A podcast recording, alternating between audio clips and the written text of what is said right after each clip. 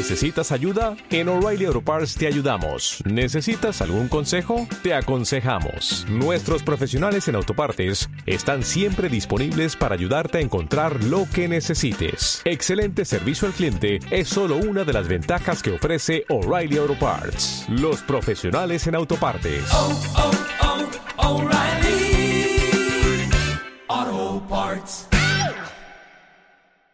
Hoy os voy a hablar de la diferencia entre el índice glucémico y la carga glucémica. Muy interesante, así que estad muy atentos y no os lo perdáis.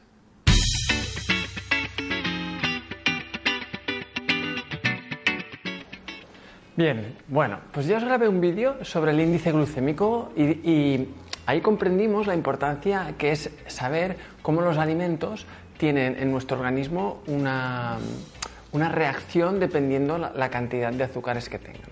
Hoy os voy a hablar de la, de la carga glucémica. O sea, la diferencia entre el índice glucémico y la carga glucémica es importante entenderla, porque el índice glucémico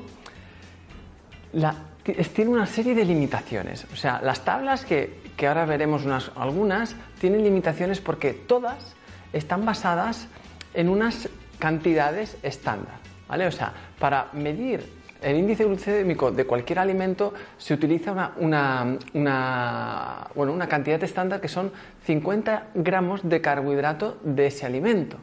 ¿vale? Pero claro, los alimentos tienen composiciones diferentes, entonces hace que para conseguir 50 gramos de carbohidratos de un alimento, pues necesitemos cantidades diferentes. ¿vale? Por ejemplo, os voy a poner un ejemplo muy sencillo. Para conseguir 50 gramos de carbohidratos de pasta, necesitamos una taza, una taza con pasta cocida, ahí tendríamos 50 gramos de carbohidratos. En cambio, para conseguir 50 gramos de carbohidratos a través de las zanahorias, necesitaríamos 7 tazas. Entonces, claro, son, eh, es una herramienta que nos puede, nos puede llevar a, confusión y nos puede llevar a, no ajustar bien la carga de, glucosa que al final estamos teniendo en nuestro organismo. Entonces, para esto, para, para, ser mucho más justos y, y estar mucho más eh, definidos y mucho más ajustados, utilizamos el concepto de carga glucémica. Porque al final la carga glucémica va a ser la real cantidad de azúcares que han entrado en tu, en tu organismo. ¿vale? Entonces, esto, para, para, calcularlo, utilizamos diferentes opciones ¿eh? y, y, diferentes fórmulas para llegar a ello. Si os fijáis ahora, en la tabla que os estoy enseñando, aquí podemos ver el índice glucémico de diferentes alimentos. ¿vale? Y vemos, por ejemplo, del caso que hemos hablado antes, de la pasta. De la pasta hemos dicho que el espagueti, por ejemplo, vamos a utilizar los espaguetis. Entonces, un espagueti blanco cocido tiene un índice glucémico de 55. ¿Vale? O sea, es el valor que se le ha dado respecto a la reacción de glucosa que provoca en el organismo. En cambio, hemos hablado de las zanahorias, ¿eh? zanahorias crudas. Vemos que la zanahoria cruda tiene un índice glucémico de 35.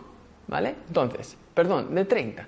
Entonces, claro, aquí para hacernos una idea de cómo los alimentos reaccionan dentro de nuestro cuerpo a nivel de carga glucémica, tenemos que llegar a la siguiente fórmula.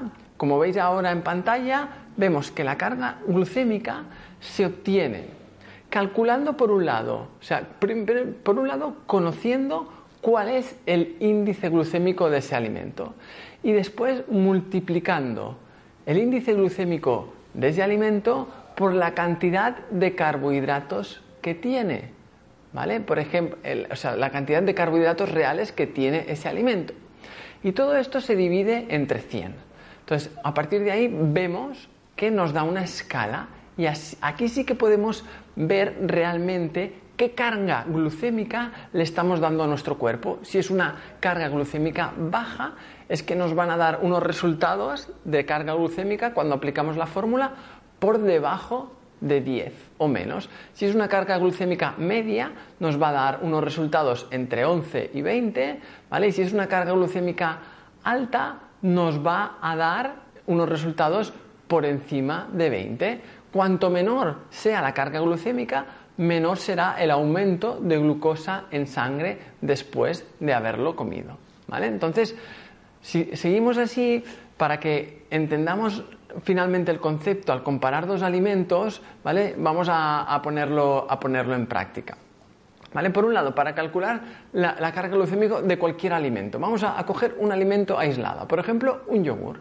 Entonces, un yogur de 240 mililitros, ¿vale? que sea bajo en grasa, vemos que si lo estudiamos en las tablas eh, de índice glucémico, nos puede dar un índice glucémico de 46. Índice glucémico. Entonces, para calcularlo, tenemos que el índice glucémico es, 46. Tenemos que multiplicar, multiplicar este índice glucémico por la cantidad real de carbohidratos que tiene este alimento. En este caso, estudiamos el yogur, vemos la composición nutricional del alimento y vemos que tienen 240 mililitros, vemos que tienen 12 gramos de carbohidratos.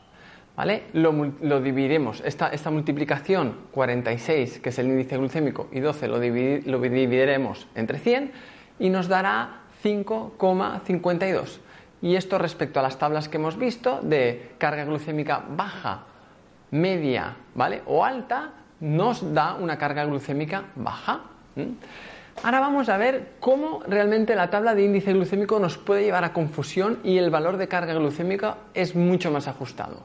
Vamos a comparar dos alimentos. Vamos a comparar una fruta, como es la sandía, y vamos a comparar un alimento de la bollería industrial, como son los donuts. Bien, si tú miras los índices glucémicos de los dos alimentos, puede llevarte a, desorientarte y a no entenderlo muy bien, porque tú ves en la tabla del índice glucémico que la sandía tiene un índice glucémico de 72. Y vas a ver los donuts y ves que los donuts tienen un índice glucémico de 76. ¿no? Y puedes decir, entonces, claro, a nivel de glucosa da igual que me. el impacto en el cuerpo, da igual que me coma donuts o da igual que me coma sandía porque si tienen un índice glucémico parecido, pues no es así. No es así porque tenemos que ver la carga glucémica. Claro, tú piensas que la sandía es un alimento donde la mayor parte de su composición es agua. Entonces, si comparamos 100 gramos de los dos alimentos, claro, tú analizas la sandía y tú ves que por cada 100 gramos de sandía tienes solo 8 gramos de carbohidratos.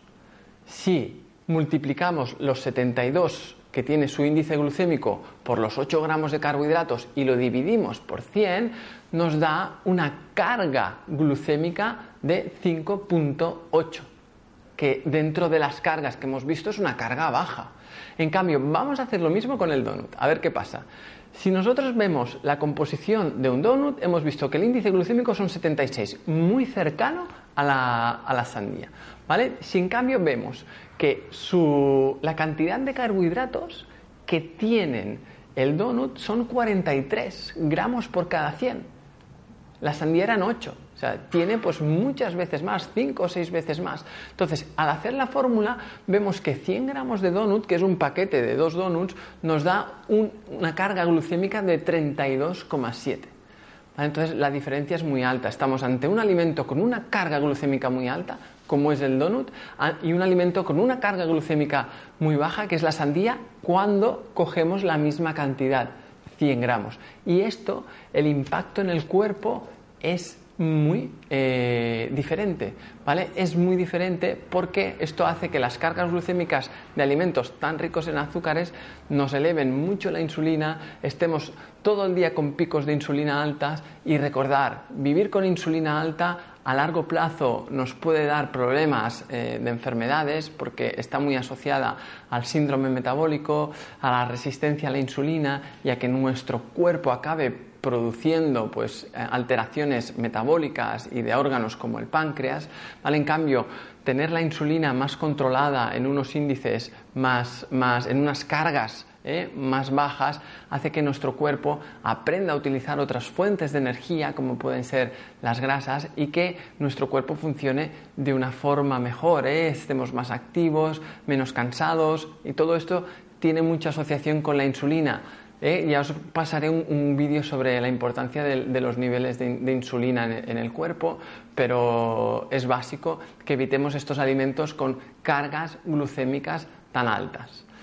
Bueno, espero que, os haya parecido bien el vídeo, que os haya gustado, nada más por mi parte. Muchas gracias por, ver el vídeo y espero que hayáis aprendido. Si os ha gustado este vídeo y os gusta que os suba más vídeos, por favor, suscribiros, darle a me gusta y seguiremos compartiendo conocimiento. Hasta la próxima.